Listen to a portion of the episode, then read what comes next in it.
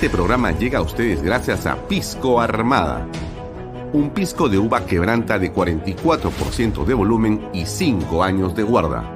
Un verdadero deleite para el paladar más exigente. Cómprelo en bodegarras.com y recuerde, tomar bebidas alcohólicas en exceso es dañino.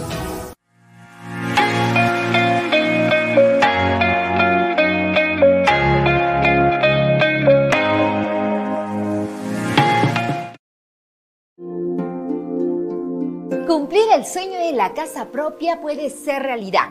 Hoy conoceremos el testimonio de Edwin Colos, quien junto a su familia está viviendo en las lomas de Yura. ¿Cómo estás, Edwin? Hola, Libertad. Así es. Hoy con mi familia estamos viviendo el sueño de nuestra vivienda propia. Y esto fue posible gracias a las opciones que nos brindó GPR Inmobiliaria. Y lo mejor es que las opciones se adaptan a la necesidad de cada familia, con cuotas mensuales desde los 935 soles. Así es, hemos decidido crecer como una familia independiente y tener nuestro propio espacio. Por eso hemos adquirido una vivienda Capulí que tiene una sala, un comedor, una cocina, dos dormitorios y área para estacionamiento. Tenemos una sorpresa con nuevas facilidades bancarias a través del nuevo programa de crédito Ahorro Vivienda del BBVA Tu Palabra Basta. Con solo firmar una declaración jurada. Así es que acércate hoy mismo y compra tu departamento o casa. ¿Qué tal amigos? ¿Cómo están? Muy buenas tardes. Gracias por acompañarnos Bienvenidos a una nueva edición de Bahía Talks por Canal B, el canal del Bicentenario. Nos pueden seguir por mis redes sociales, las redes de Alfonso Bahía Herrera, las redes sociales de Canal B.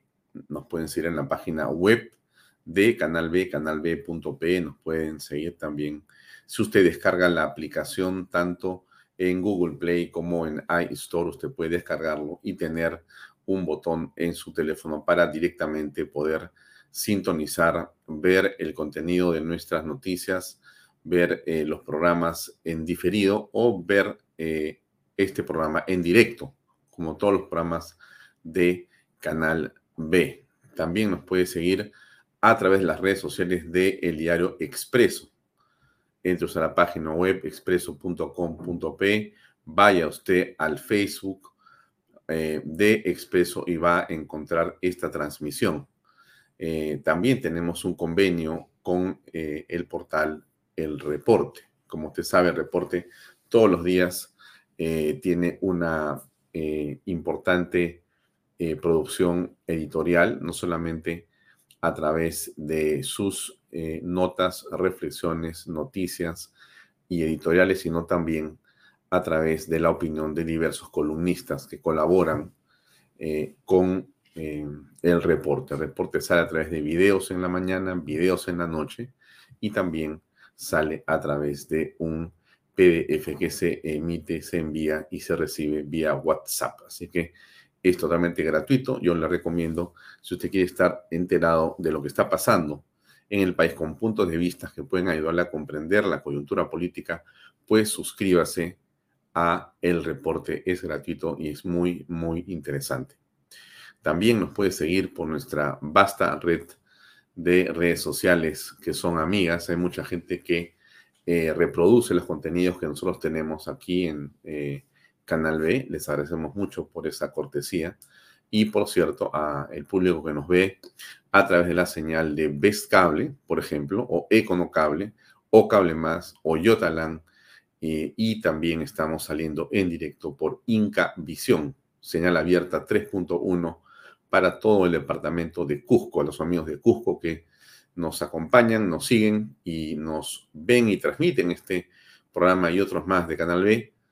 También les enviamos un efusivo saludo y el agradecimiento por estar conectados con nosotros. A todos, buenas tardes. Bienvenidos a esta edición de hoy, día martes 21 de febrero del 2023. Así comienza Bahía Talks varias cosas que comentarle el día de hoy para que usted sepa, después de este programa va a tener en tela de juicio, este programa que también ah, se eh, transmite y eh, se difunde a través de nuestras redes sociales. Es un programa que dirigen Vincenzo Ferrecho y Daniela Ravelo.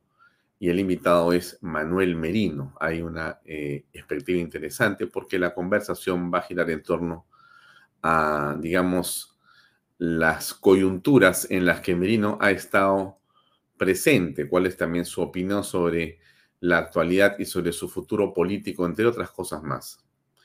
Em, lo, otro, lo otro importante es eh, que tenemos hoy como invitado justamente al director de El Reporte, que es Santiago Carranza Vélez Chirinos.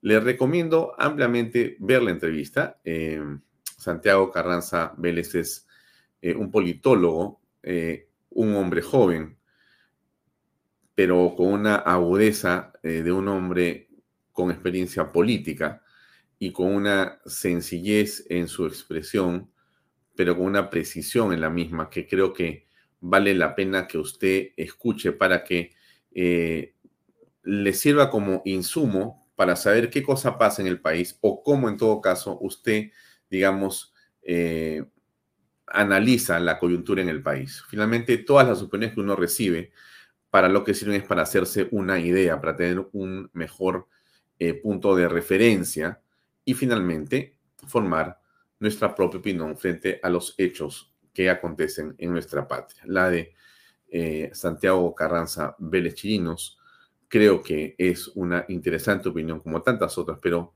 él como está, digamos, auscultando, viendo, analizando la coyuntura política de manera permanente, porque hace y dirige este, el reporte y por lo tanto tiene que estar en contacto con todo lo que pasa con el acontecer político nacional, nos ofrece una visión bastante interesante de lo que está pasando con el acontecer nacional. Yo le recomiendo que no se lo pierda.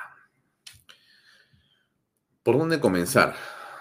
Quizá esta sea la piedra o la madre, la piedra angular o la madre de todo el cordero todo lo que está pasando en la política nacional en las últimos, digamos, 96 horas tiene que ver con el ministro Becerra, con el ministro de Educación. Eh, yo quiero que usted me escuche un momento porque hay algo que es importante que comentemos. Mire, el señor eh, ministro ha revelado algo profundamente complejo que todos imaginábamos, pero que todavía no estamos seguros de cómo era que se había eh, implementado. De tanto en tanto hemos estado conociendo que existen realmente eh, una serie de ministerios que son tomados por los caviares y por la izquierda y mm, mm, son como vacas que van a ser ordeñadas y durante años y a veces décadas, estos grupos de fascinerosos de la intelectualidad y eh, los creyentes que la moral le pertenece a ellos, pues se instalan en estos ministerios, hacen lo mismo que ocurre en Sedapal, que es otro lugar donde, como usted sabe, los puestos públicos son hereditarios. Bueno, en esa misma, esto que le digo de Sedapal, por lo caso es una ley, ¿ah? Algún día vamos a conversar el tema de SEAPAL, pero SEAPAL tiene una ley donde los puestos de trabajo son hereditarios. No es una broma, es hereditario. O sea, el trabajador le deja al hijo. Así funciona, pero eso lo vemos en otro momento. Entonces, aquí en este, lo que ha ocurrido con, el, Ministerio de Educación históricamente es que ha sido el botín de todo este grupo de eh, pseudo intelectuales que viven entre Perú y Europa y que se la dan pues de escritores, se la dan pues de sabios, se la dan como quien dice, son la última chupada del mango de moralidad y intelectualidad. Por supuesto, eh, viven de cada gobierno, se hacen los que critican, no critican nada y solamente se encargan de combatir a quienes pueden atentar contra el statu quo. ¿Cuál es el statu quo? Este, pues, de vivir justamente de las consultorías a las que se ha referido el ministro Óscar Becerra. El ministro de Educación eh, ha anunciado que va a recortar las consultorías.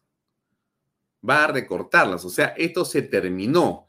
Ha habido informes de dos páginas que han sido inclusive durante eh, presentados varias veces por la misma empresa o persona para cobrar, nadie sabe bien, para ellos, para sus familiares, a través de eh, directamente personas naturales o jurídicas o la combinación de ambas y en fin, en un festín, en un festín de dinero. Esto ha venido ocurriendo durante años. Amén de los eh, contratos CAS permanentes, que es otra barbaridad, porque el contrato CAS es un contrato básicamente momentáneo, pero no, aquí se ha hecho eh, el CAS permanente, cosa que es otra barbaridad. Pero esto que ha dicho el ministro Oscar eh, Becerra, es la madre del cordero, es el centro de lo que podríamos llamar el principio del fin de Dina Boluarte. Y déjeme explicarle por qué. Porque, miren, los caviares pueden aceptar cualquier cosa.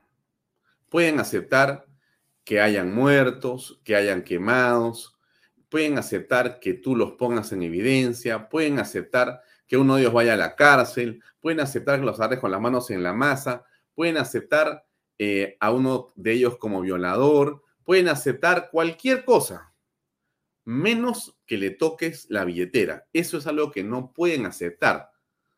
No pueden aceptar. Entonces, cuando tú le tocas la billetera, se transforman y comienzan a trabajar de una manera absolutamente coordinada para disparar contra quien está atentando contra su billete. Eso es todo. Eso es todo, todo lo que vamos a ver, lo que estamos viendo en este momento. Este hombre, este hombre en este momento se ha convertido en el enemigo público número uno de una parte de eh, la opinión pública que está en manos de los caviares. O sea, el señor ministro Óscar Becerra, por haber dicho la verdad, está en este momento, como diríamos, ponme la foto y mándale la moto, porque lo quieren eliminar, lo quieren desaparecer. Hay otro grupo de peruanos donde yo me encuentro que quisiéramos que este hombre se quede pues básicamente seguramente 10 años en el Ministerio de Educación para que pueda limpiar lo que ha sido esta degeneración histórica de este ministerio. Hay otros ministerios que son iguales, ¿no? Pero vamos a hablar de este, de este. Entonces, esto que está ocurriendo en el Ministerio de Educación es algo que usted no debe de perder de vista porque es, insisto, la madre de todo, de toda, de todo el ataque contra Dina Boluarte, contra aquello que pueda parecer un soporte a Dina Boluarte, por el momento digo, es algo que en el origen está detrás de esto. Usted mira, pero ¿cómo así? Le voy a explicar. Usted puede comenzar por buscar en los medios, llámense digitales, la prensa alternativa, la radio, llame usted a la televisión, los cables, la señal abierta, los diarios, y lea usted, todos ellos están en un mundo caviar, ¿no es cierto? Ya. Ve ese mundo caviar ¿correcto? Ahora, lea si el día de hoy salió algo sobre este caso, fuera de Canal B y Willax.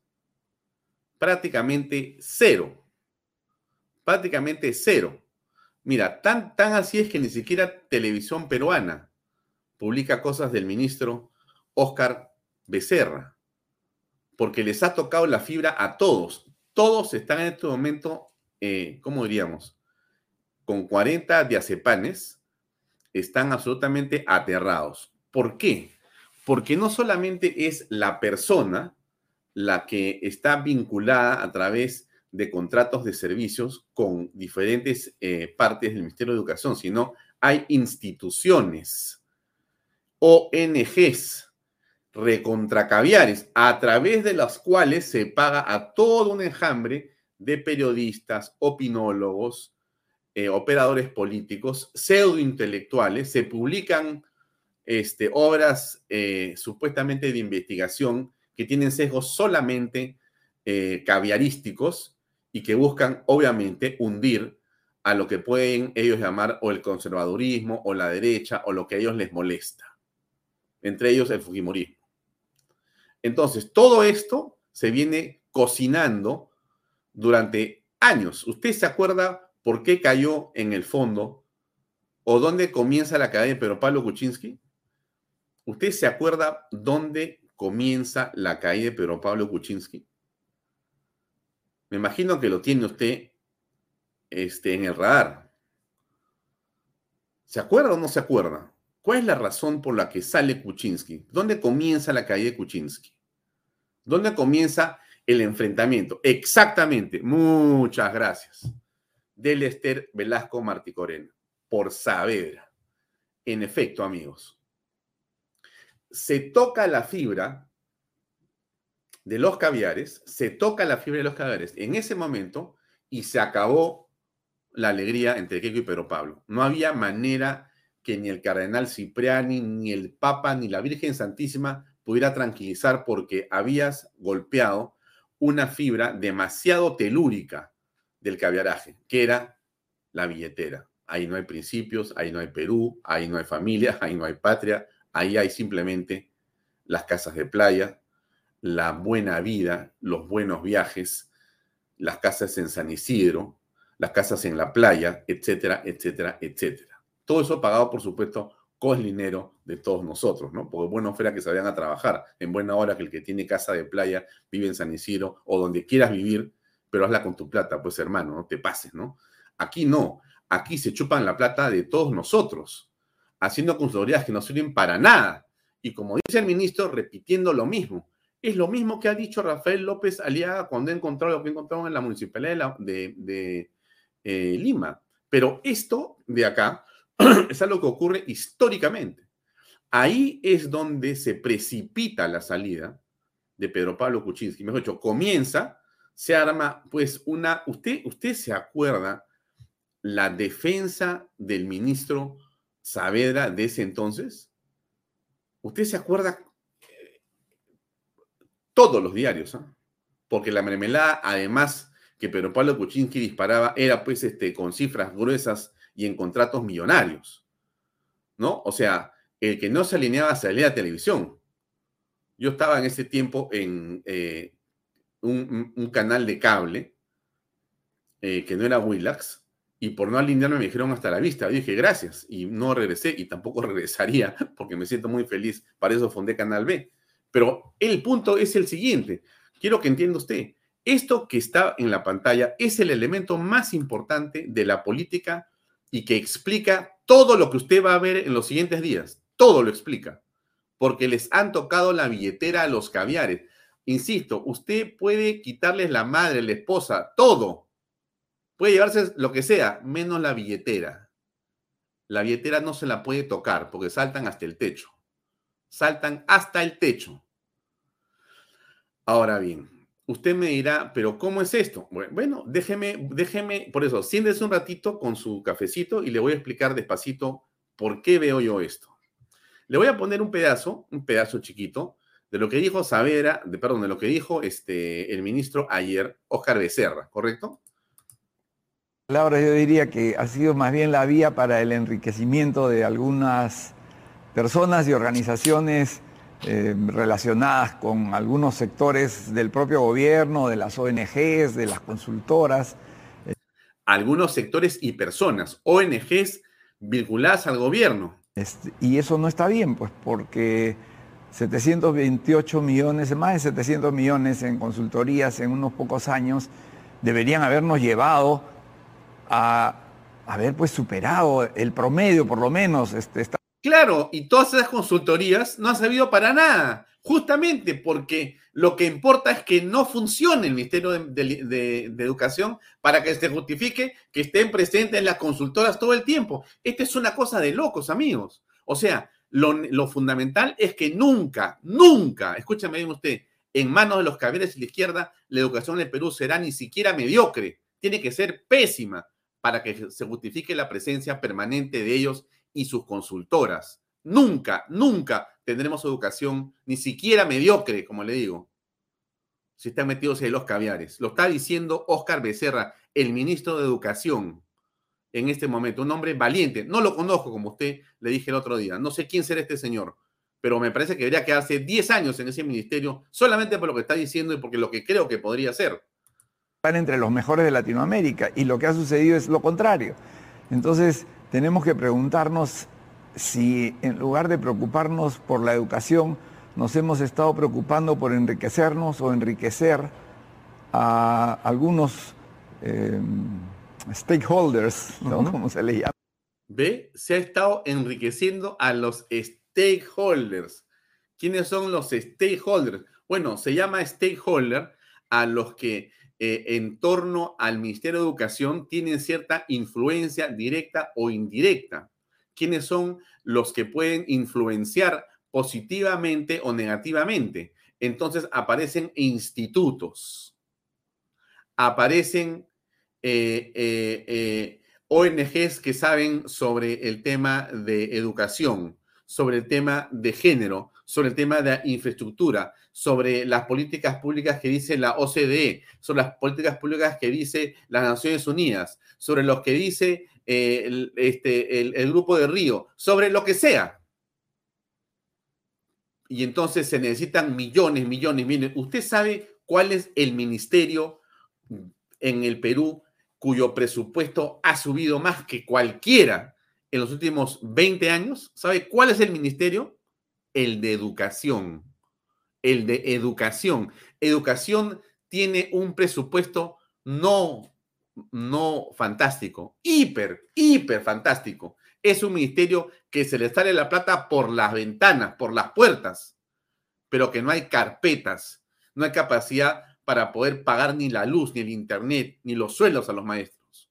Pero sí hay plata para los caviares, para que se la chupen y se la coman, haciendo consultorías que no sirven para nada y poniendo a su gente en todas las direcciones para que esas consultorías nunca se detengan. No hay derecho, amigos. No hay derecho. Eso no se puede hacer. No se puede permitir una cosa así.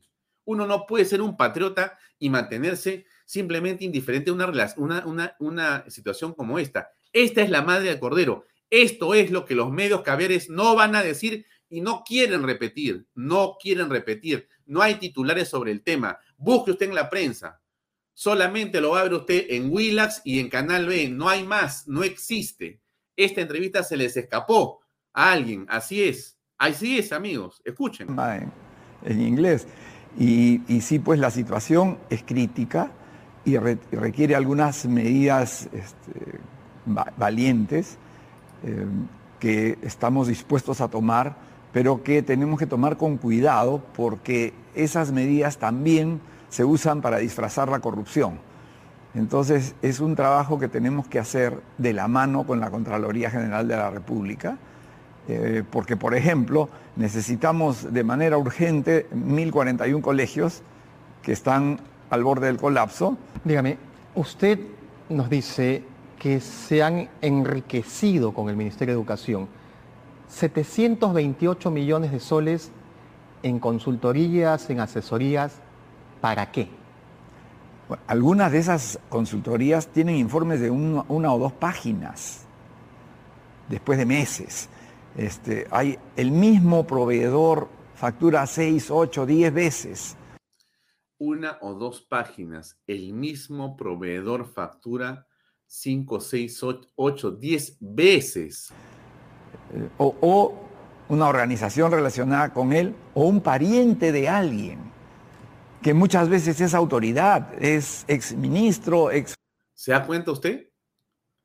Claro, lo bueno sería que eh, el ministro nos dé un poco más de nombres, ¿no es cierto? Pero eso, eso va a salir, está saliendo, pero, pero yo quiero por eso que usted, vamos a terminar de escuchar y quiero decirle cómo deberíamos interpretar lo que está diciendo Ojar Becerra, cuál es la importancia que tiene y por qué Dina puede estar más cerca de lo que creemos del final por haber dejado o sale Becerra o sale Dina o pierden los caviares. Los caviares no quieren perder. Los medios están aterrados por esto que ha pasado porque van a llegar a ellos. Al final van a llegar a ellos.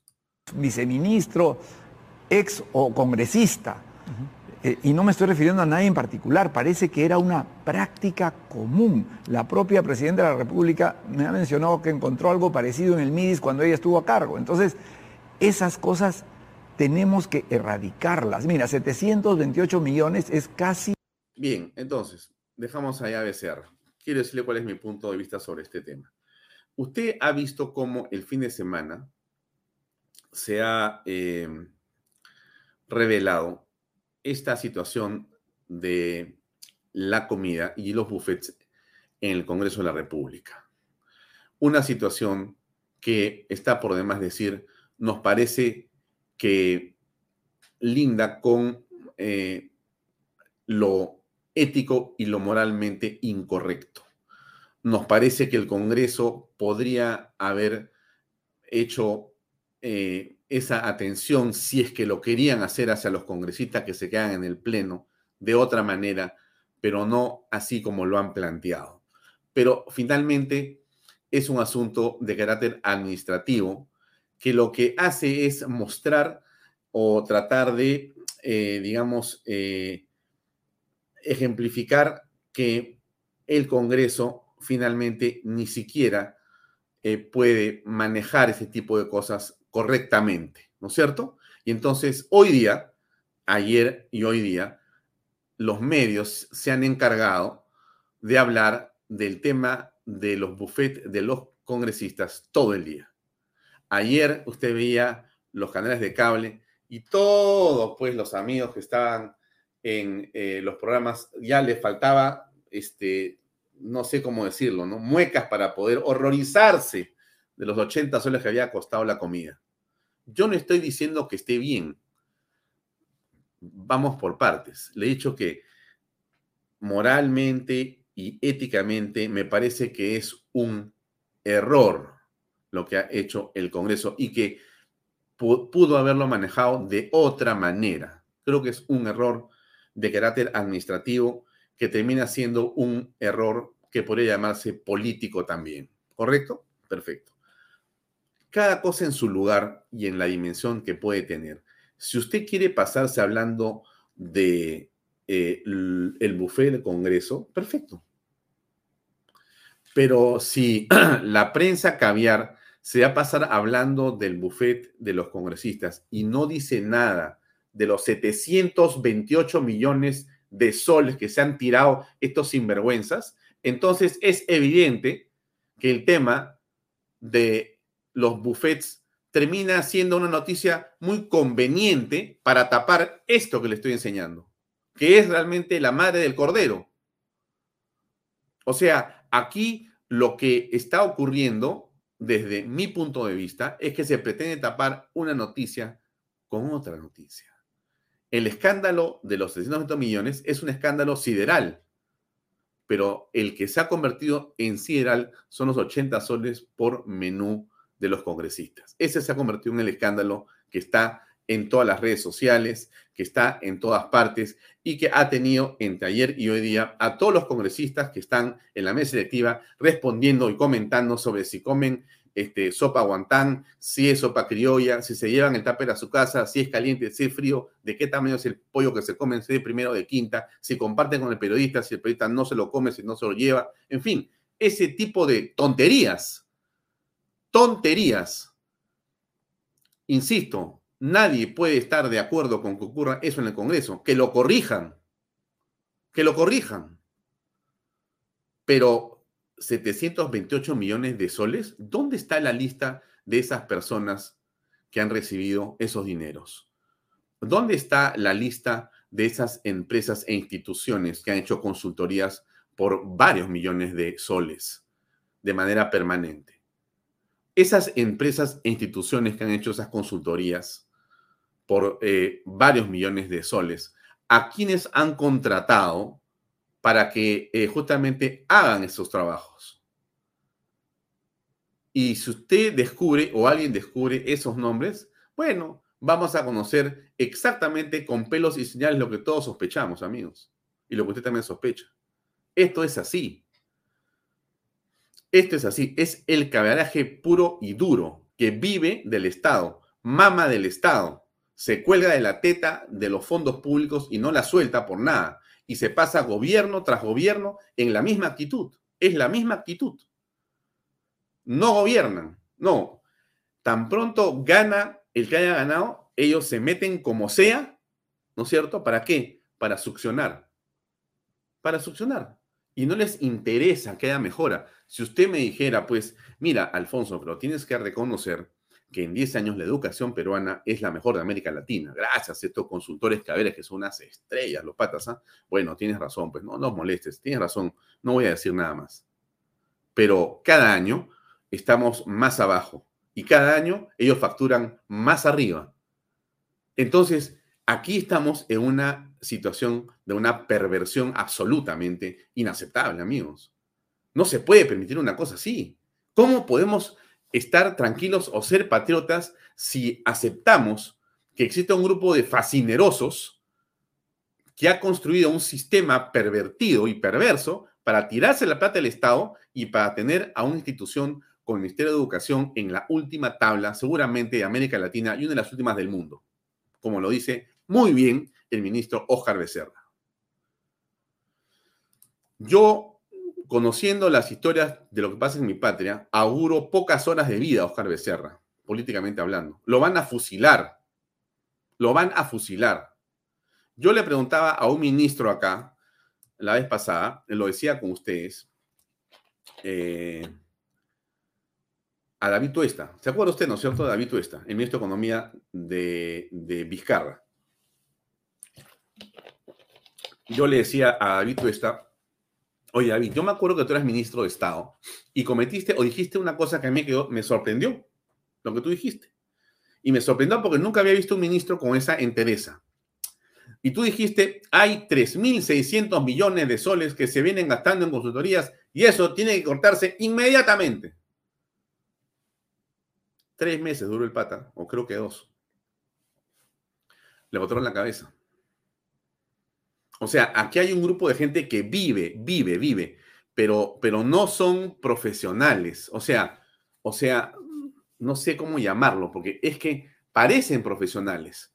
Todos tienen títulos universitarios, todos tienen maestría, doctorado, mucha que lo ves, son las estrellas del mambo. Yo he estudiado acá, además acá, yo sé de educación, de educación invisible, la visible, con computadora, sin computadora, para ciegos, para, sé todo. Yo te lo escribo en inglés, en alemán, pídemelo en ocho idiomas, te lo traduzco, lo que tú quieras. 100 páginas, te doy 500 páginas si quieres, de, y te va a costar 20 mil, 50 mil, 200 mil soles el estudio, y te lo hago cada seis meses, el mismo. Y no hacen nada. Y no sirve para nada. Y eso es lo que no se puede permitir, amigos. No se puede permitir. Estamos frente a una situación que es en realidad gravísma. Y eso que está ocurriendo oculta justamente o, quiere ser ocultado por esto. Miren, este es el tema. Al, al, buffet que sirven en el Congreso. El buffet, el buffet, el buffet es el tema. A ver, fíjese. Eh, antes de la pandemia ya se daba un buffet en el Congreso. Se detuvo por la pandemia.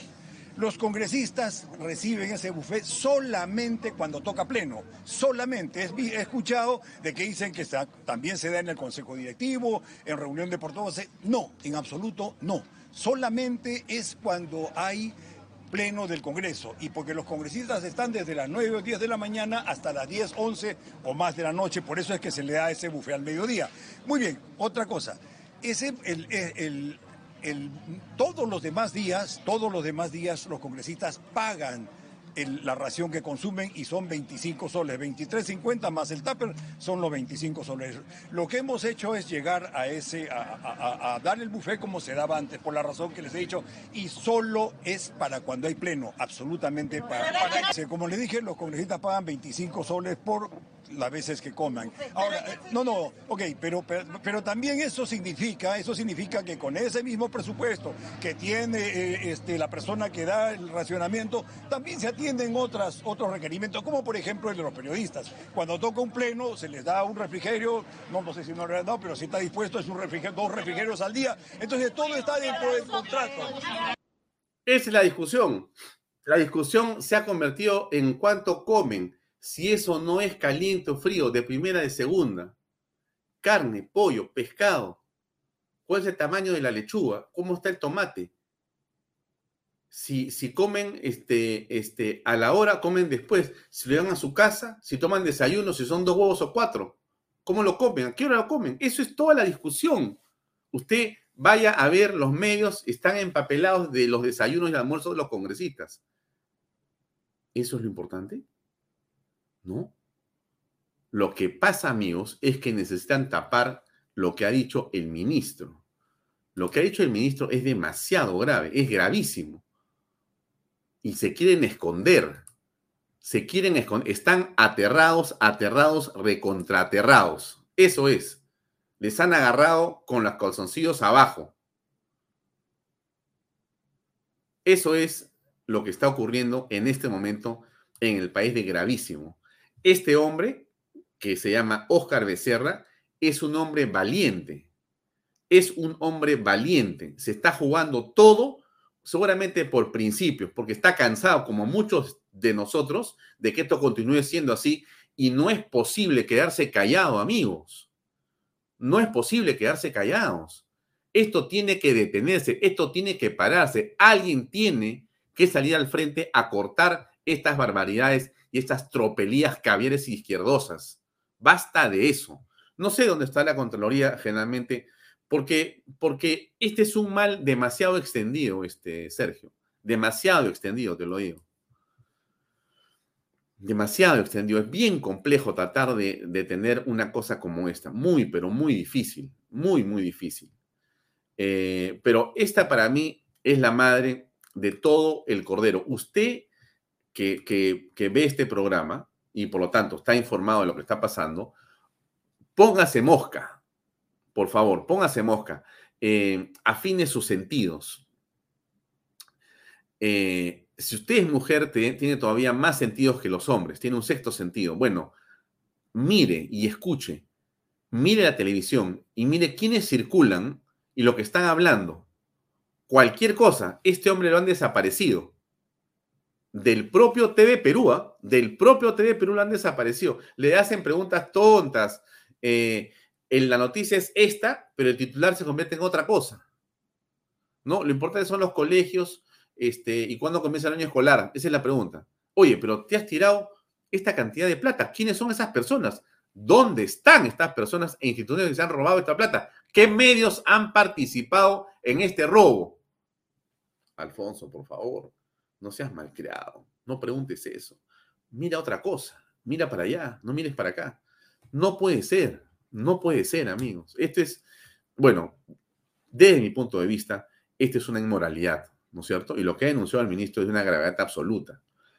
Y aquí viene la segunda parte de mi análisis. No, no ha venido, eh, estábamos esperando que llegue un amigo de Cusco para comentar el tema relacionado a lo que ha ocurrido en Cusco hoy, que eh, se está tratando de reactivar la cosa ya. Esperamos que se conecte muy pronto. Pero déjenme hablarles de un Segundo tema que me parece muy importante también. Em, y es el siguiente, ¿no? Muy bien, entonces estamos con una cosa como esta. Estamos a la señora Boluarte que dice esto, pues, ¿no?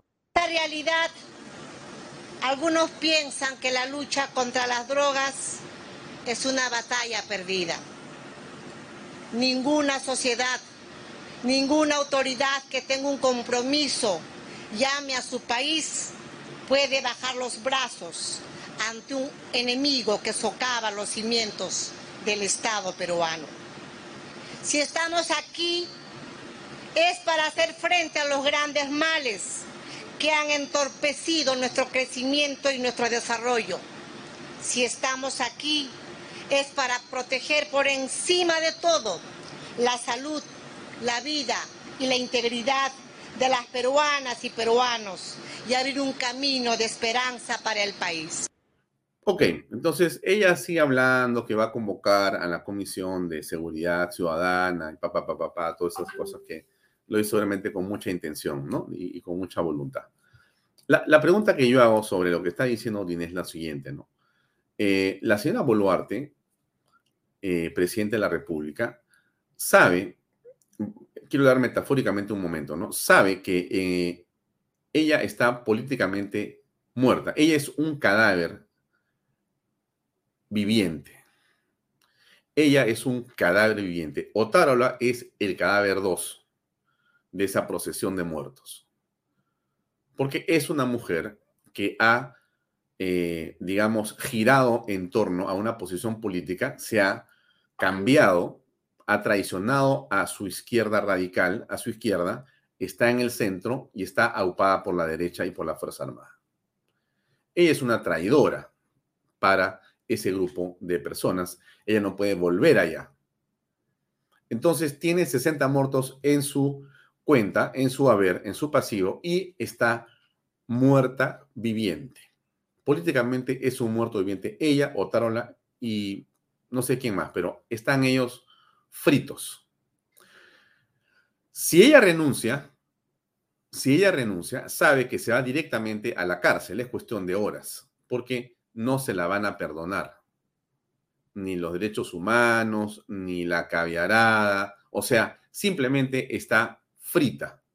Ella y Otárola, lo saben los dos.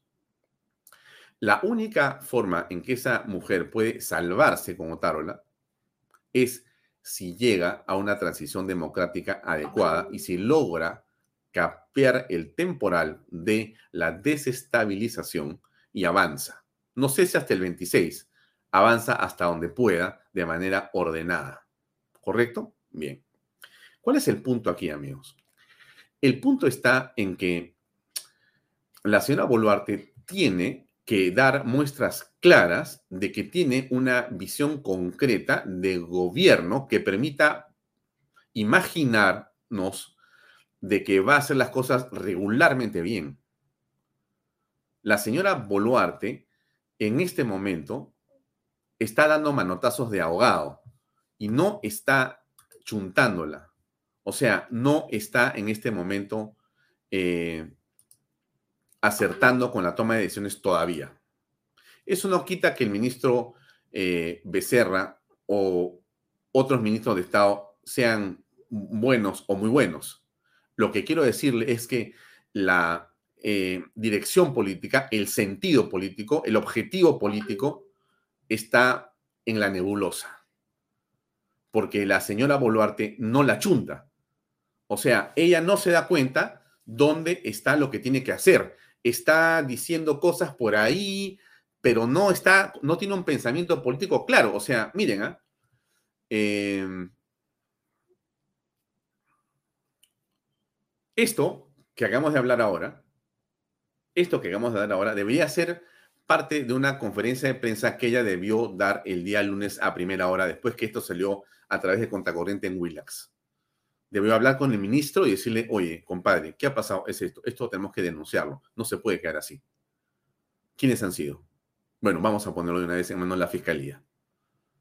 O sea, pasas adelante. ¿Y qué cosa haces con eso? Mira, lo que haces es demostrar primero que no estás atada a la corrupción, que viene atrás, no al caviaraje corrupto, no a los caviares, no a la izquierda corrupta.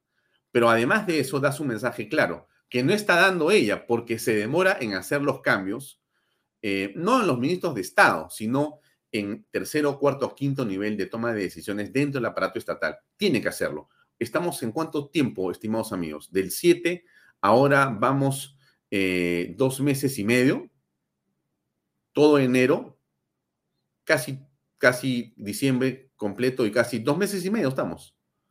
Ya son 60, son 80 días más o menos. Van a ser 100 días pronto.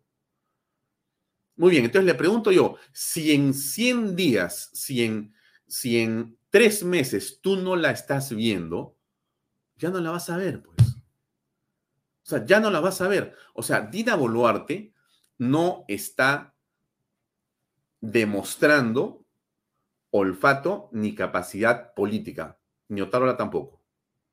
Por momentos quisiera dar un manotazo de abogado, pero de repente se hunde en su propia, digamos, este, eh, no sabría yo decirle exactamente qué.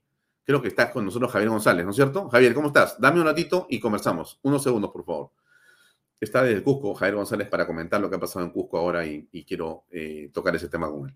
Pero ese es el punto, o sea, si Dina Boluarte no la tiene clara, y ayer lo comentamos con este, el Sabelón en su programa en la noche, no es un asunto de comunicación política, amigos. O sea, miren, yo he tenido la oportunidad de estudiar algún, algo sobre comunicación política, ¿ya? Más o menos. Ahora, le quiero explicar una cosa. Cuando un gobernante o cuando un hombre que tiene poder achaca a la falta de estrategia en la comunicación política los errores que tiene de percepción de su gestión, es evidente que ese no es el error. Cuando alguien dice, mira, nos ha faltado en realidad este, comunicación política, nos ha faltado comunicar mejor las cosas que hacíamos, es que este, ese fue nuestro error. Ese, ese, eso es una mentira. No es eso, amigos. Lo que está ocurriendo es que no la tiene clara. La comunicación siempre depende de lo que tengas en tu cabeza. No, no es otra cosa. O sea, yo no puedo comunicar lo que no tengo, lo que no he interiorizado, lo que no he verbalizado, lo que no he reflexionado, lo que tengo estructurado en la cabeza, no lo puedo comunicar.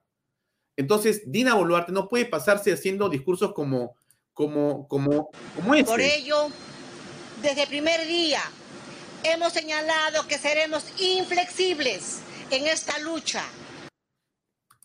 Está bien, pues, lo de las drogas, Dina, pero el punto tuyo central no es la droga, Dina. No es, estás agarrando el rábano, como se dice, por abajo. Estás equivocada. Lo digo con todo respeto, amigos. Esto es una, es una conversación. Así es Vaya Talks, pues, una conversación. Entonces, lo que yo le digo es, Dina para mí no la está viendo, no la tiene clara. Y eso es un problema. Porque, porque, o sea, los errores de la presidenta Dina Boluarte, la incapacidad de precisar los temas en el aspecto político, lo único que van a hacer es atentar contra la durabilidad y la estabilidad de su gobierno, o sea, contra nosotros mismos. O sea, estos devaneos, esto que no sé, que no entiendo, que, que, que, que, Becerra dice una cosa como ministro, pero que yo no meto el gol, porque Becerra ha puesto la pelota en el arco, en la línea. Ella tiene que soplar y meter el gol. ¿Dónde está Otárola? ¿Dónde está Otárola? Esa Otárola, o sea, Becerra, Otárola y, este, y Boluarte. Los tres. Queremos denunciar esto y pa, y ya sueltas. A la, a la fiscal le quiero pedir por favor que haga una investigación inmediata, sumaria. Acá están las empresas, las personas que han estado haciendo esto de manera absolutamente irregular. No. No.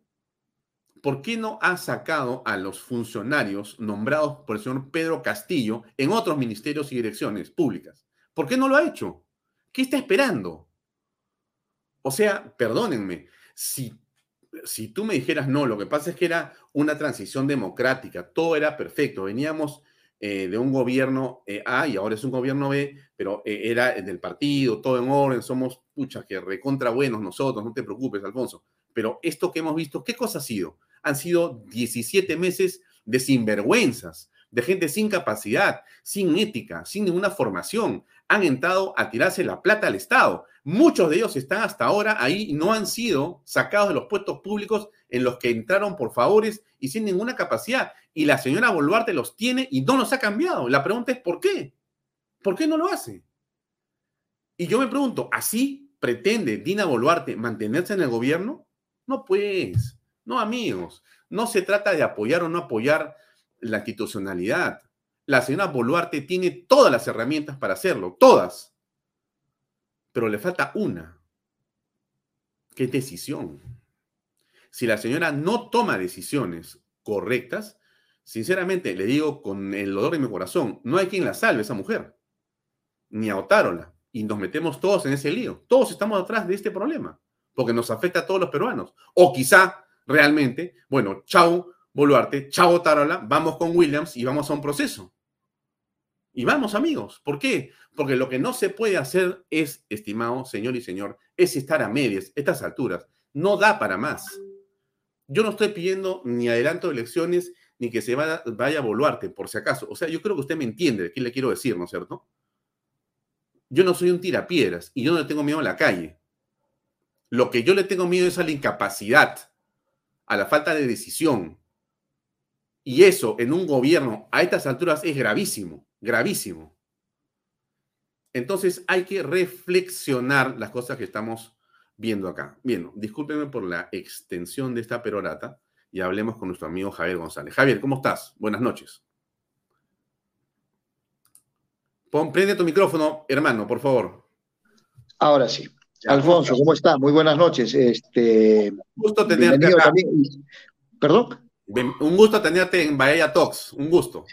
Muchas gracias, Alfonso. Sí, efectivamente, acá agradecido por este espacio que nos brindas para también decir nuestra posición, nuestra verdad desde las regiones y que también la capital de la República sepa lo que aquí también en el Cusco se piensa, no necesariamente los cusqueños nos han estigmatizado permanentemente, caracterizándonos como un Cusco rojo, un Cusco permanentemente vinculado a los sectores de izquierda, ultras y demás. No es así. Ahora la situación ha cambiado, los jóvenes han reflexionado, han analizado, las posiciones son diversas, más plurales, tenemos este, los espacios de debate de manera distinta aquí nuestra tierra. Así es que producto de ello también es que en el Cusco, inicialmente, cierto, se dieron eh, con actos de violencia, vandalismo, ¿no? Y desorden en el Cusco, pero conforme esto ha ido avanzando, el Cusco también ha reflexionado de un tema fundamental, que es este grave atentado a un sector importante como es el turismo. Y no podíamos darnos el lujo de matar al turismo, un sector que mueve la economía del Cusco, en razón a varios temas, Alfonso permíteme contarte como parte de la historia.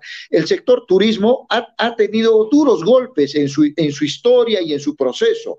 Uno de los primeros golpes que ha tenido el turismo ha sido en los años 90, ¿no? Con la presencia de Sendero Luminoso donde producto de esto, de este terrorismo que hemos vivido en el país, el turismo no llegaba a nuestra tierra el turismo estaba muerto. Tengo grandes amigos, guías que no me dejarán mentir, ¿no? Donde no tenían ni para el champú, no tenían o sea, no había dinero porque no, no, venían los visitantes. El segundo golpe que también recibe el, el, turismo, Alfonso, ha sido el año 2010 producto de los, eh, de los fenómenos climatológicos que se ha tenido en la región cusqueña, de, las precipitaciones pluviales permanentes, donde hemos tenido la crecida de los ríos y por ende también se han llevado puentes, hemos tenido huaicos, eh, eh, Machu Picchu estaba aislado, el gobierno regional en ese entonces lo lideraba el presidente Hugo González Ayán, tuvieron que desarrollar esfuerzos necesarios para poder sacar en helicópteros a los turistas de Machu Picchu, un, un sinfín de situaciones que nos ha mostrado que también el turismo se vino al suelo, los hoteles vacíos, el turismo también se cayó. Segundo, este evento lamentable que golpeó duramente al turismo. Como tercer fenómeno también hemos tenido este tema de la pandemia con el COVID-19. Uno de los sectores más golpeados y duramente golpeados ha sido el turismo, como hemos visto a nivel nacional, hoteles cerrados, no hay visitantes, no hay aeropuertos, no hay viajes, no hay absolutamente nada. También ahora, últimamente, hemos recibido el cuarto y duro golpe para este sector, que han sido las protestas que hemos tenido en el sur del país con actos de violencia, con vandalismo, han intentado permanentemente tomar las instalaciones del aeropuerto de Cusco, han pretendido quemar un medio de comunicación han tenido atentados contra los hoteles en el centro de la ciudad y así sucesivamente. Y esto ha hecho de que los visitantes, los turistas que tenían una mirada hacia el Cusco, hacia Machu Picchu, a la maravilla del mundo, no hayan cancelado sus reservas eh, para poder viajar a nuestra tierra. Eso ha significado que también nuevamente sectores como los artesanos, gente que trabaja en hoteles, restaurantes, cafés, discotecas y otros, guías de turismo, conductores, empresarios, hayan entrado en un proceso inclusive, Alfonso, de quiebra, porque déjenme contarle que algunos sectores radicales están manifestando de que el turismo se lo llevan los grandes empresarios, que son dos, o tres hoteles finalmente, o cuatro hoteles grandes que tenemos en el Cusco, como el Mar, barrios, Novotel y demás. Y también acusan a empresarios que manejan el tema ferroviario, como Rafael López en su momento lo hacía, pero que ahora ya está otra empresa. Pero no quieren reconocer que aquí hay empresas chiquitas, hoteles pequeños, hospedajes, agencias de turismo, restaurantes, emprendimientos que han visto que han empezado los negocios con créditos y que ahora están dejando de pagar. Es más, te alcanzo este dato, en el Cusco estamos teniendo un incremento en el 50% de grado de morosidad de pago de préstamos en las cajas municipales. Esto es preocupante sin duda alguna y obviamente nosotros eh, eh, decíamos en qué momento esto para, porque lo que la mala imagen que hemos generado ante el mundo, una vez que ya todo se libere, los aeropuertos normales, carreteras normales, usted sabe, Alfonso, que el turismo es bien sensible, ellos van a dudar en venir al Perú y venir al Cusco, sobre todo a visitar la maravilla, porque no se sabe en qué momento hay revueltas, en qué momento hay conflictos y les perjudicamos el viaje, inclusive poniendo en riesgo hasta su propia integridad del visitante. ¿Cómo ves la actuación del gobierno regional? A ver, en un inicio ya hay que ser claros, ¿no? Aquí el gobierno regional creo que no debe tomar eh, posición política partidaria o ideologizada. Creo que la autoridad regional representa a toda la ciudadanía cusqueña, ya sean de derecha, de izquierda, de centro, independientes, técnicos, como fuese, es la autoridad de todos los cusqueños, que hemos visto que el gobernador regional ha tenido una postura, digámosle así, de apoyo a estos sectores. Y en todo caso, nosotros también hemos visto con preocupación porque porque haciendo, digámosle, eco a las propuestas, que también desde nuestro punto de vista son un tanto caprichosas y nada basadas en sustentos técnicos, como el tema de la renuncia de Dina Boluarte, elegir una mesa directiva y demás temas. Entonces, el gobernador tuvo que actuar de una manera distinta, mediadora, si se quiere decir, para calmar estos sectores, porque está de por medio, repito, un sector importante como es el turismo y que es un sector tan sensible. Hemos tenido hechos, por ejemplo, déjame contarte, Alfonso, que el gobernador, y está, parece que va a ser materia de una denuncia, el fiscal eh, Poblete ha denunciado que el gobernador había autorizado presuntamente las que las instalaciones del Estadio Garcilaso sirvan para que pernocten los manifestantes que llegaban de provincias. Este hecho ha sido denunciado en toda la región, ha dado un comunicado el gobernador indicando que él se encontraba de viaje y que absolutamente no, no tenía conocimiento y quien estaba en el mando era la vicepresidenta, pero alguien tiene que responder, alguien debió dar la orden para que abran las puertas del estadio de la gente que vino y que luego generó todos los actos de violencia que hemos visto en la región cusqueña. Mm. Bien, eh, Javier, te agradezco mucho por eh, tu tiempo. Eh, me gustaría poder conversar contigo nuevamente mañana, si es posible y tienes tiempo, hacerlo a las seis y media de la tarde, conectarnos nuevamente. Hay muchas preguntas que hay del público y que yo quisiera hacerte, pero tenemos una entrevista pactada eh, ya con eh, el director del reporte. Eh, no quisiera incumplir con mi compromiso. Entonces, más bien te invito a ti, si puedes, sería estupendo si tienes tiempo mañana, arrancando el programa, conversamos unos minutos para terminar de hacerte las preguntas y poder tocar los temas que nos interesan a todos. Cusco es central en la vida del Perú, como cada una de las provincias, pero Cusco tiene una singularidad muy importante. Lo hemos dicho acá varias veces, lo seguiremos diciendo, será siempre así y es necesario que nos des todavía más detalles. ¿Es posible? Alfonso, sí, encantado plenamente y dispuesto para seguir dando nuestro punto de vista y lo que está pasando en la región. También ponerte y de repente el día de mañana abordamos a profundidad este tema del impulso de Compunche Perú de los 350 millones que van a, eh, que van a dar como el segundo crédito suplementario para a regiones como Arequipa, Tacna, Moxegua, Piura, con el gas virtual. Y Cusco no está dentro de ello. Sin embargo, los cusqueños dicen cómo es posible. Tenemos nuestro gas en nuestro territorio y a nosotros nos hacen de lado. Tema que también deberíamos de analizar. Y muchas gracias, Alfonso, por la eh, entrevista. hay, un paquete, hay, un, hay un paquete que ha anunciado hoy el ministro de Economía. Son dos mil millones de soles para reactivar el turismo. Cusco no está ahí. Eh, bueno, no, hablan de, un, de una reactivación este, genérica, digámosle así. No dicen cuánto va a ser específicamente para Cusco, para la región cusqueña. No he visto algo específico para el Cusco, algo claro, ¿no? Mañana lo conversamos, estimado Javier. Te agradezco mucho por el tiempo y un gran abrazo a los amigos cusqueños ya en Cavisión.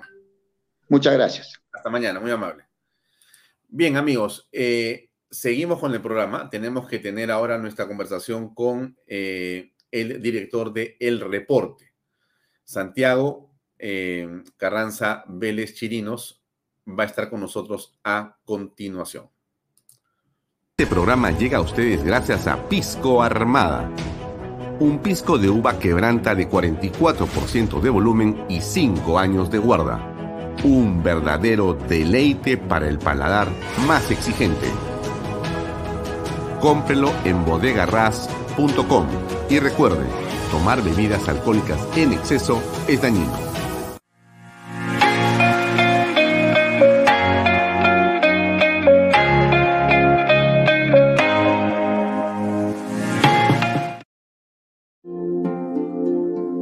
Cumplir el sueño de la casa propia puede ser realidad. Hoy conoceremos el testimonio de Edwin Colos, quien junto a su familia está viviendo en las lomas de Llora. ¿Cómo estás, Edwin? Hola Libertad, así es. Hoy con mi familia estamos viviendo el sueño de nuestra vivienda propia. Y esto fue posible gracias a las opciones que nos brindó GPR Inmobiliaria. Y lo mejor es que las opciones se adaptan a la necesidad de cada familia, con cuotas mensuales desde los 935 soles. Así es, hemos decidido crecer como una familia independiente y tener nuestro propio espacio. Por eso hemos adquirido una vivienda Capulí que tiene una sala, un comedor, una cocina, dos dormitorios y área para estacionamiento. Tenemos una sorpresa con nuevas facilidades bancarias a través del nuevo programa de crédito Ahorro Vivienda del BBVA Tu Palabra Basta. Con solo firmar una declaración jurada. Así es que acércate hoy mismo y compra tu departamento o casa. Bien, Santiago, ¿cómo estás? Gracias por acompañarnos. ¿Cómo te va? Hola Alfonso, muchas gracias por invitarme a tu programa, es un gusto estar contigo. Eh, Santiago, varios temas que tocar básicamente vinculados a la situación política del país. Eh, en primer lugar, yo eh, te pregunto por el reporte. Tú eres director del reporte hace ya un buen tiempo, un buen tiempo porque en los mundos digitales varios meses ya es un buen tiempo. Entonces, la primera pregunta para que contextualicen la gente que nos ve, ¿cómo, cómo va el reporte? Eh, ¿Cómo está, digamos, la difusión de los contenidos que en esa publicación se vienen realizando? Bueno, em, desde, que, desde que yo tengo la dirección del diario en mayo aproximadamente, hemos triplicado nuestra base de suscriptores, lo cual es un, super logro para un medio que en el que no somos muchas manos, pero sí tenemos muchas ganas de hacer las cosas bien, ¿no? Eh, creo que también eh, eso ha eh, desencadenado en más views y en más, en, en, más movimiento de los artículos, también gracias a nuestro convenio con el Canal B, está, más de, está de más decirlo, y con también, ¿por qué no decirlo?, con nuestro convenio que hicimos con el Diario El Nacional de Venezuela, que es el diario que es el diario opositor, el único diario que queda eh, eh, libre y no en manos del chavismo. ¿no? Bien, eh, la manera como el reporte llega es a través de varios formatos. Hay un formato en la mañana que tiene que ver con un video que ustedes hacen de resumen de las noticias más importantes.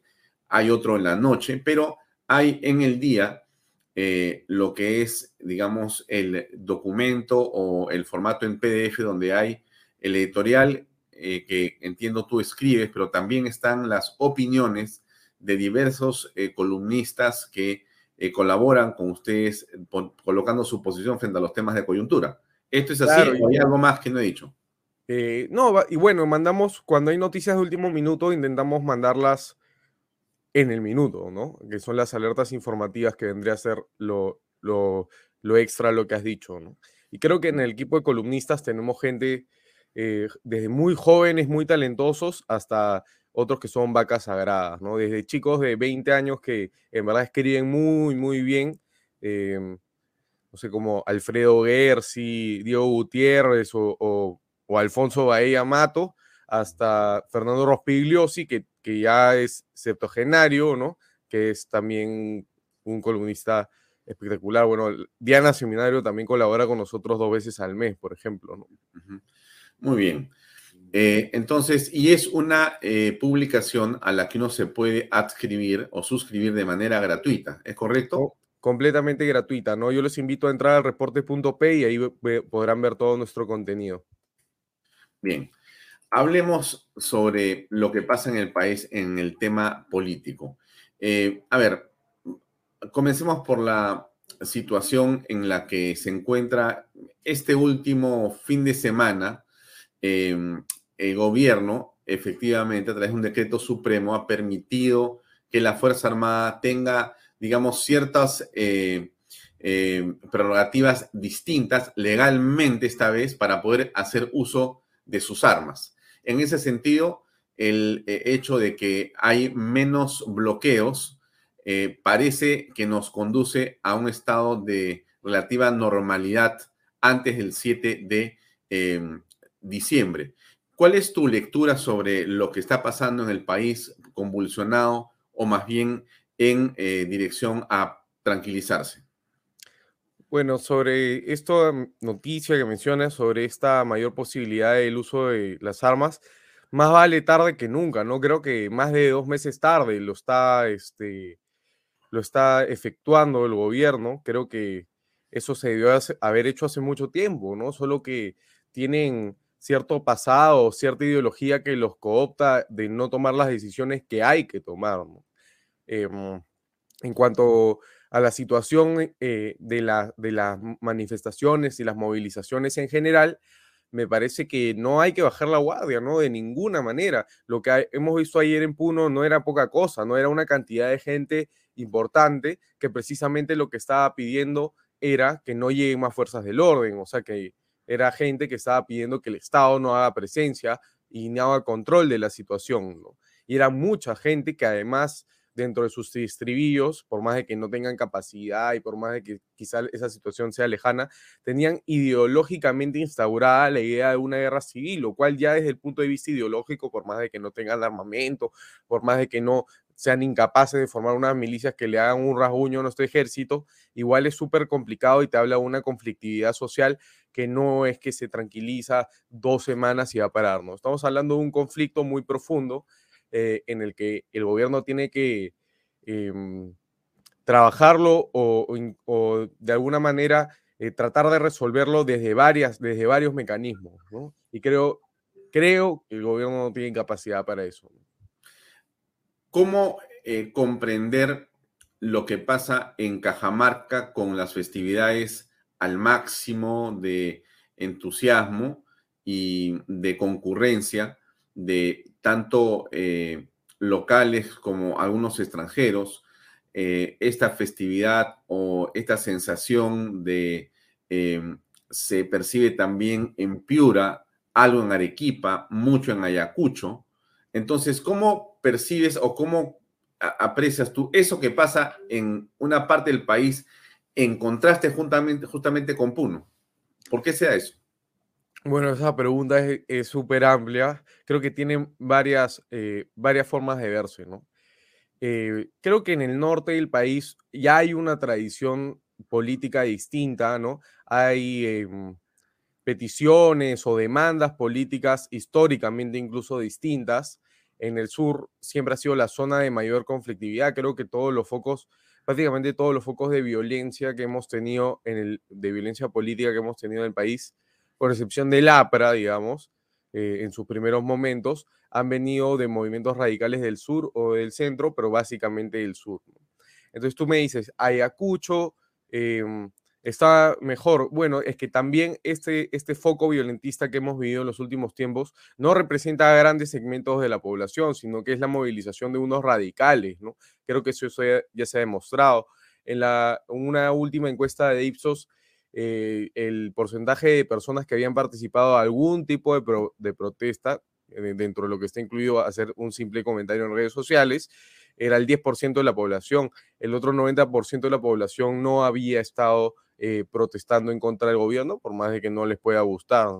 Entonces, ¿por qué en Puno tiene esta especial eh, predilección y este especial eh, encono con esas protestas? Creo que ahí ya podemos ir a otros temas, ¿no? Como una injerencia boliviana que se estudia muchos hace muchos años, pero que ahora está haciendo ebullición, ¿no? Pero que ya lo hizo eh, ebullición en algún otro momento, como con el, el aymarazo y la elección de Walter Adubiri como gobernador regional.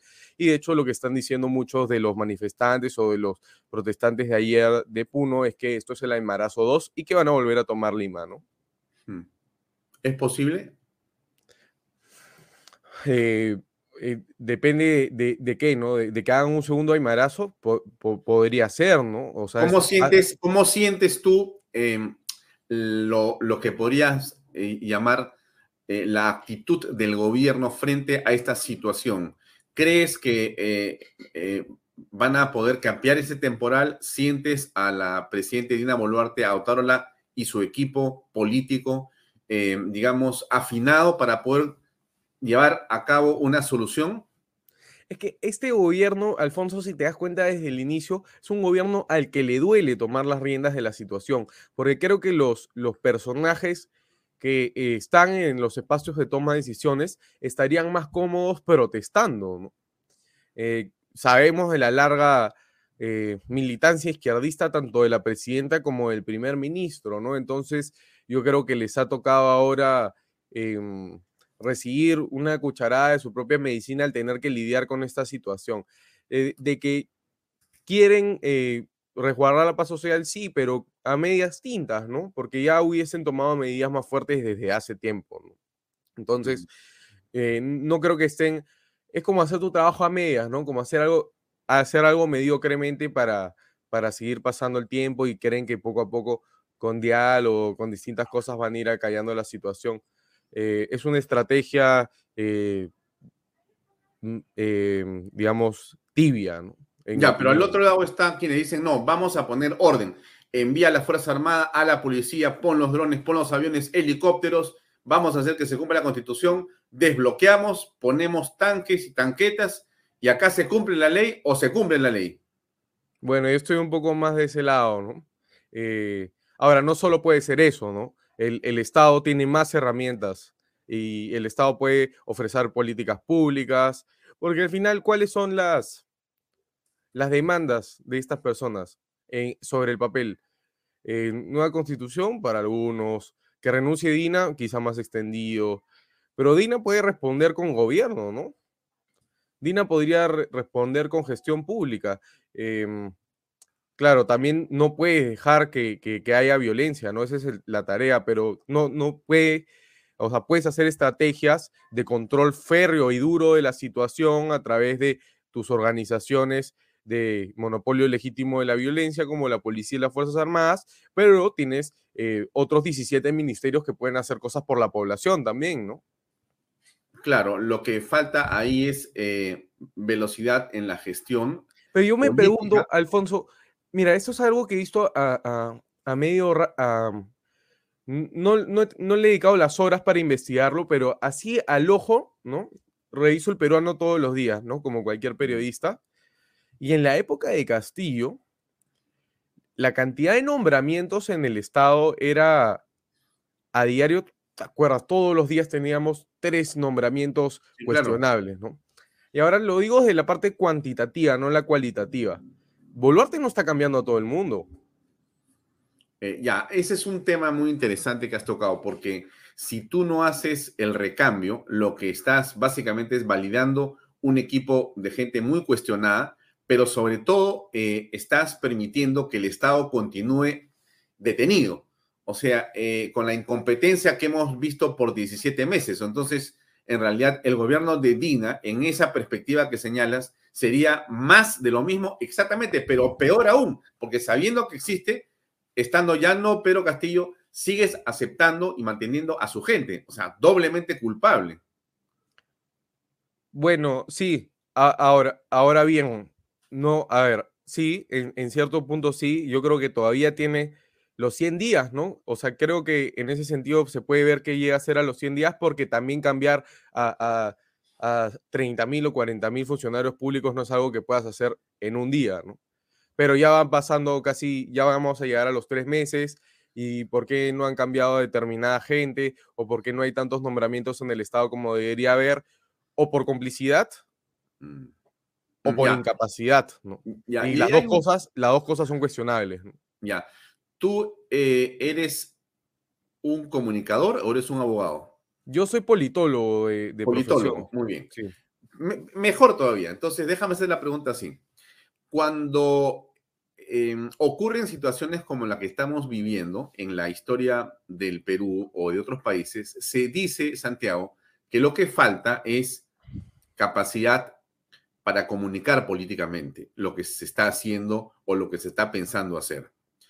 Eh, hay personas que dicen que no puede haber una comunicación cuando no existen ideas claras en política, y menos cuando no se tienen objetivos. Por lo tanto, la comunicación no es una magia, no es yo soy comunicador y entonces me paro a comunicar, porque así no funciona, es ¿para qué vas a comunicar? ¿Qué vas a comunicar? ¿Qué sentido tiene lo que voy a comunicar? Entonces, la impresión que eh, algunos pueden tener de Dina Boluarte es que no tiene esa claridad, no tiene esas ideas, no tiene objetivos, y básicamente llegó y bueno, está tratando de flotar, pero eso no puede alcanzar de repente, a pesar de muchas intenciones y mucha ayuda que tenga, o, cómo se puede en todo caso, ¿cómo ves eso tú?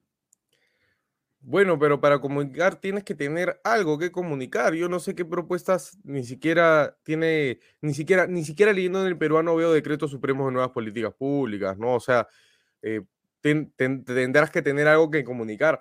El otro día hicieron, ¿recuerdas? Una conferencia de prensa con los ministros tratando de dar una apariencia de gobierno y que están normalizando. Y, sus- y sus grandes éxitos de gestión eran un chiste, ¿no? Eh, eh, contaba el ministro de, de Comercio Exterior y, Turismo, por ejemplo, se detuvo a, a explicar cómo es que habían rescatado siete turistas de Machu Picchu. Eso es un gran logro, eso es lo mínimo de tu trabajo. Sí, pues la verdad que... Entonces, para comunicar tienes que tener algo que comunicar, ¿no? Eh, em, y creo que no han hecho nada hasta ahora más que tratar de pelotear la situación. Están, yo creo que se están eh, evocando dos temas, ¿no? El primero, a tratar de, de una manera medio tibia, eh, sofocar las protestas, más amparado en el expertise de ciertas agencias estatales de la policía que están dando una guerra política, la verdad, o sea, de primera, ¿no? Ahí hemos visto cómo hay entidades del Estado que pueden hacer su trabajo bien y desde el patriotismo, y la otra es a conspirar políticamente para pelotear el adelanto, ¿no? Ese es este, eso creo que son las dos cosas a las que se está abocando el gobierno, más allá de gobernar en sí, ¿no? Ahora, cambiando un poquito, eh, digamos, el foco de la conversación para pasar a las demandas, ¿no es cierto? Eh, en realidad, eh, tú has podido percibir demandas concretas, quiero ser claro, más allá de la Asamblea Constituyente, del cambio de la Constitución o de la renuncia de la ciudadana Boluarte o la salida o el adelanto de elecciones con este, la salida de los congresistas o cambio de congresistas. Más allá de eso, ¿tú has percibido en alguna parte de la protesta, en alguna parte o por algún camino, sea desde la provincia o en Lima, algo más concreto? A ver, yo creo que hay, hay varias lecturas de eso. Creo que no, no.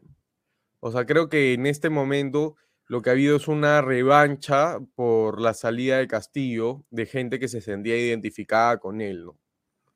Eh, entonces, eh, la- vino o- o la revancha del fallo del golpe, ¿no?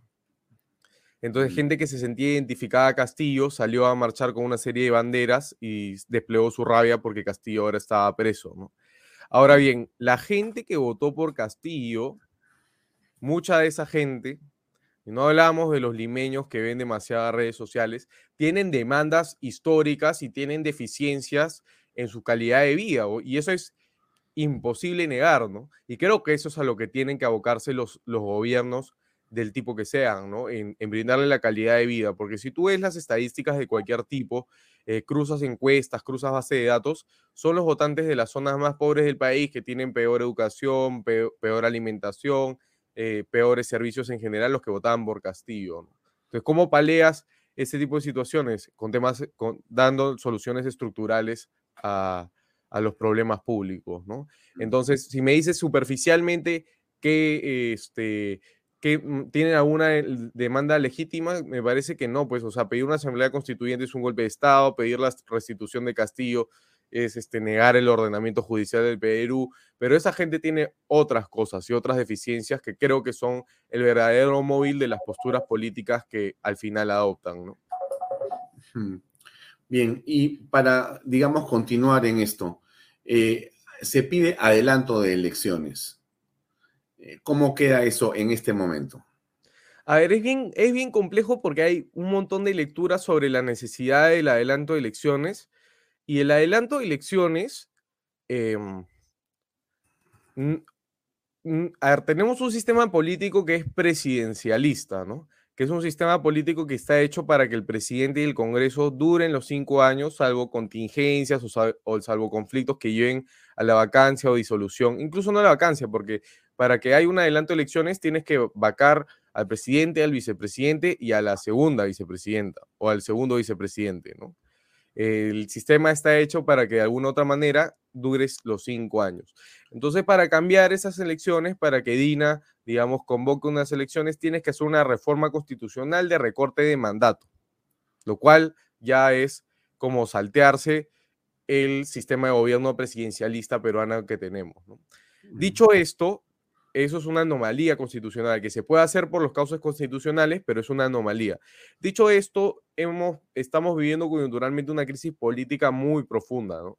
en el que hemos tenido un presidente que durante el año y medio que estuvo en Palacio de Gobierno se dedicó a destruir el país de una manera asquerosa, lo voy a decir porque esa es la palabra que me sale. Em, y una vicepresidente del mismo grupo que en verdad no ha hecho, no tiene muchos méritos para, para ser presidente de la República, ¿no? Entonces su, su, legitimidad, más no su legalidad, está cuestionada, ¿no? Aunque también, eh, acordémonos que Dina estaba acusada de ser infractora constitucional, Pero bueno, el Congreso de la República desestimó eso, ¿no? Entonces, su legalidad no está cuestionada. Entonces, por una coyuntura crítica en la que salen un montón de radicales a destruir el país, tenemos que reformar la constitución, ¿no? Eso es lo que se pregunta mucha gente, ¿no? Mm, tenemos que adelantar las elecciones porque los radicales salen a, asustar a la población. Vamos a, entonces, cada vez que los radicales salgan a asustar a la población, a asustar a los mercados, a asustar a los políticos, vamos a hacer reformas constitucionales, vamos a seguir ante la violencia. Eso se ha preguntado un sector del espectro político, ¿no? Que es una reflexión importante. Lo que te dicen del otro lado es, pero Congreso, presidente, no resistes, la gente no te quiere, mira las encuestas. La salida eh, mayoritaria es que em, pues que, te vayas por un adelanto de elecciones consensuado entre las fuerzas, digamos, no, hay otros que quieren a la mala, no estoy hablando de la gente medianamente, los argumentos medianamente serios, ¿no? Y, ya te vayas a, tu casa porque no tienes legitimidad, 85% de la gente de las encuestas dice que quiere que te vaya a su casa, entonces el otro sector anti-adelanto responde, pero la constitución no, no se rige por las encuestas tampoco, nuestro mandato es constitucional, más, y la otra parte te responde, pero no es legítimo. Entonces, viendo esa situación, el viernes pasado yo escribí un artículo. Tienes estas dos partes que las dos, digamos, lo más serio de las dos partes, tienen argumentos medianamente, medianamente este, estructurados, ¿no? Eh, algunos, para algunos tienen más razón uno que otro. Eh, y, y, yo, dentro de mi postura derechista, ¿no? Digo, y escribí un artículo para el reporte que se llama Recordemos el plan inicial para ver cuál era nuestro plan inicial, ¿no? Y el plan inicial era el, adelanto de elecciones. Claro, no en los términos que quieren los violentistas, ¿no? Sino que en términos diferentes. ¿Cuál era nuestro plan inicial? Vacar a Castillo, inhabilitar a Dina, que un presidente del Congreso Demócrata lleve la transición y nos íbamos a elecciones. Sí, pero en ese camino, recordarás, que había alguna condición que era, por ejemplo, que se produjeran los cambios en el sistema electoral para poder garantizar mínimamente una elección eh, transparente, pero además había un país que estaba en calma y no convulso. Eso, esas condiciones eh, no son, no se han dado. Bueno, Alfonso, creo que con 42, de arranque con 42 más 5, 8, con, o sea, digamos, con un Congreso con 50 izquierdistas, nunca iban a ver las reformas, ¿no? Cuando se votó la bicameralidad, te la pararon, ¿no? En un momento en el que estaba Castillo y había alguna, esta suerte de, de normalidad en crispación que teníamos con Castillo, ¿no? Eh, ¿Qué reformas se pueden hacer con 50, con 50 autoritarios en Creo que las reformas eran eh, una idea bonita, ¿no? Pero, pero no, no era pero no había violencia. Eso sí, eso, eso sí, eso cambia la situación, ¿no? Eso cambia la situación. Pero entonces, cada vez que los violentistas eh, efectúen sus planes sobre nosotros, vamos a nosotros desviar nuestro plan, incluso cuando se trate de hacer que tengamos que apoyar a un gobierno de izquierda. Mm. Bueno, o sea, los violentistas nos están obligando a nosotros a apoyar un gobierno de izquierda. Mm. Eh, ¿Qué hacemos en Puno? Pero las elecciones no serían el próximo fin de semana, Alfonso. El gobierno tiene, tendría varios meses para, para controlar la situación, ¿no? Y si, mm. y si no controla la situación, es incapaz moral, pues. Porque si no haces tu trabajo, o sea, por, el amor de Dios, no puedes, no puedes tener la situación así. De acuerdo, entonces imaginamos que pacificamos el país. La pregunta sigue siendo la misma del principio. ¿Por qué habría que modificar la constitución? Porque hay un grupo de personas que ya no están haciendo violencia, están calmadas y más bien esperamos al 26. Es la pregunta que te van a hacer una parte de los que dicen, oye, ¿por qué cambiar la constitución? ¿Por qué adelantar las elecciones? ¿Por qué no someter al sufrimiento por haber votado como se votó, en el peor de los casos? Bueno, pero para que la derecha sostenga Dina de esa manera, se tendrían que llegar a pactos políticos mayores, ¿no? No solamente eh, respaldarla porque me da miedo la violencia, ¿no? Si, la, si, si Dina quiere que, digamos, que es el sector en el que yo me circunscribo y en el cual, eh, que, eh, desde el cual escribía este artículo en el reporte, por ejemplo, quiere, si Dina quiere el apoyo de, de amplios sectores de, de, digamos, de, del espectro político, incluido el de la derecha, yo creo que para gobernar y para que la derecha le dé, digamos, no un apoyo, no un respaldo, no una colisión, pero sí un pacto político que le haga gobernar el 26, tenemos que por lo menos pedir más condiciones, ¿no? Mm, bueno, no, solamente, no solamente tenerle miedo a la violencia, ¿no? De acuerdo. ¿Esas más condiciones serían qué cosa? Por ejemplo, gabinete. No, no es eh, políticas públicas, ¿no? Puedes negociar políticas públicas. o, eh, o, no necesariamente puestos en el gabinete, pero eh, digamos de políticos de derecha, pero pedir a alguna gente eh, más capaz en los puestos, ¿no? O por, lo menos que saque a la gente que, que pues, pone Castillo, ¿no? Me parecería esa la primera condición. esa es una cosa indispensable, pues, ¿no? Realmente. ¿no? Eh, o sea, esa, esa, esa, es la primera condición. Yo, te empiezo a, a, no atacar o yo te empiezo a dar una, una paz en el día que me saques a todos los castillistas que hubo en el Estado. Mm. ¿No? Creo que, creo que eh, habría que, estudiar más el tema, son acuerdos políticos que deberían ser amplios, ¿no? Pero lo que voy, que además que, no solamente las, los puedo pensar yo, tiene que ser todo un grupo político, ¿no?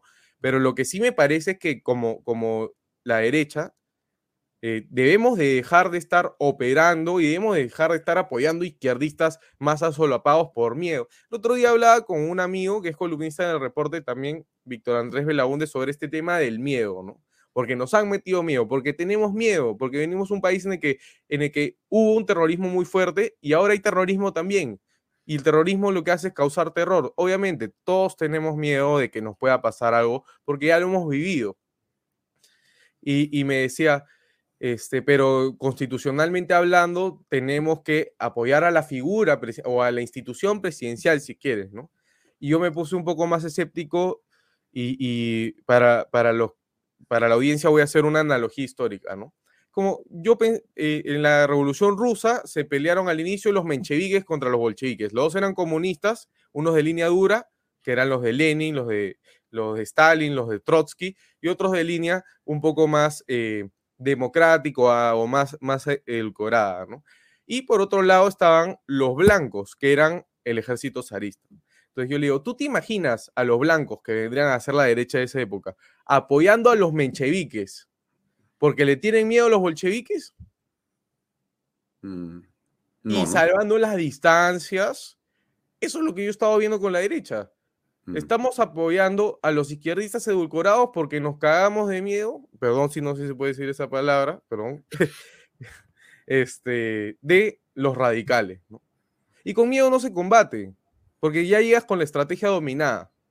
Ellos ya están un paso más adelante de ti. Los que deberían tener miedo son ellos de las fuerzas de la ley, porque van a terminar todos presos. ¿no? Mm.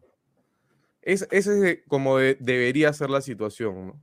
Entonces, eh, creo que desde Maquiavelo el tema del temor y el miedo es una estrategia de, de dominación básica en la política, ¿no? Maquiavelo dijo, es mejor ser temido que ser amado porque el amor se pierde y el miedo no, ¿no?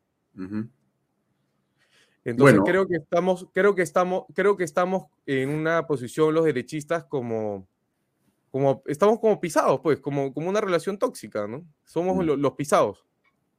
Somos En este momento. Mm. Claro. ¿Cómo salir de esa relación? ¿Cómo salir? Imponiendo nuestras posturas. Yo creo que con lo del adelanto de elecciones en primera instancia se ha hecho, pero creo que se le tiene que negociar muchas cosas a Dina Boluarte, ¿no? Eh, creo que no, no es como que te, te sostenemos hasta el 2026 por- porque nos da miedo, y, y otros también porque son unos inescrupulosos y lo único que quieren es su sueldo, ¿no? Este, eh, solo porque nos da miedo, porque no podemos caer contra el violentismo, dejamos que tú estés ahí, pero no sacamos, no negociamos nada en nuestros programas. No negociamos, ¿no? Pre- pre- pre- pregunta, en esa perspectiva, eh, sea lo que pase con adelanto o no, ¿ves figuras presidenciales? Bueno, en Perú es el país en el que todo el mundo quiere ser presidente, ¿no? Este, ¿de quién, o sea, en el Congreso de los 130, por lo menos 40 están pensando en ser presidente, ¿no? Bermejo tiene su partido, Bellido también está armando su partido, eh, Chiara está armando, Anderson también, ¿no? Ya solo en el Congreso, hablemos del... Eso es, eso es como para tres horas de programa, Alfonso, ¿quiénes quieren ser presidente en el Perú, no? Ah, Vamos a hacer un especial este, en otro momento, en otro momento, sobre eso. Muy Pero- bien. Pero sí, o sea, yo creo que, que, que, que va a haber unas elecciones en las que esta situación política va a llevar a que hayan, eh, y el miedo generalizado y, la revan el miedo en la derecha y, digamos la revancha de la izquierda va a llevar a que eh, candidatos con posturas férreas, polarizadas, alejadas del centro, por los dos lados, sean quizás los protagonistas de, la historia si es que se adelantan las elecciones. Muy bien, Santiago, no te quitamos tiempo. Gracias por eh, esta conversación eh, profunda e interesante. no, muchas gracias a ti, Alfonso, y, a tu audiencia. Eh, les pido que vayan a ver el reporte.p o nos sigan en Twitter en arroba reporte-perú. Muchas gracias, Alfonso. Muy bien, un gran abrazo. ¿ah? Adiós. Bien, amigos, era Santiago Carranza Vélez que nos acompañó en esta conversación. Ahí tienen ustedes un punto de vista muy interesante sobre cuál es el papel que debe de jugar la derecha en esta circunstancia. Tiene usted para pensar, para reflexionar. Conmigo será hasta mañana. Gracias por estar con nosotros en este programa. Nos despedimos eh, de Vaya Talks hasta mañana a las seis y media en punto para continuar aquí en Canal B, el canal del Bicentenario. Gracias por estar con nosotros. Buenas noches. Este programa llega a ustedes gracias a Pisco Armada. Un pisco de uva quebranta de 44% de volumen y 5 años de guarda. Un verdadero deleite para el paladar más exigente. Cómprelo en bodegarras.com y recuerde, tomar bebidas alcohólicas en exceso es dañino.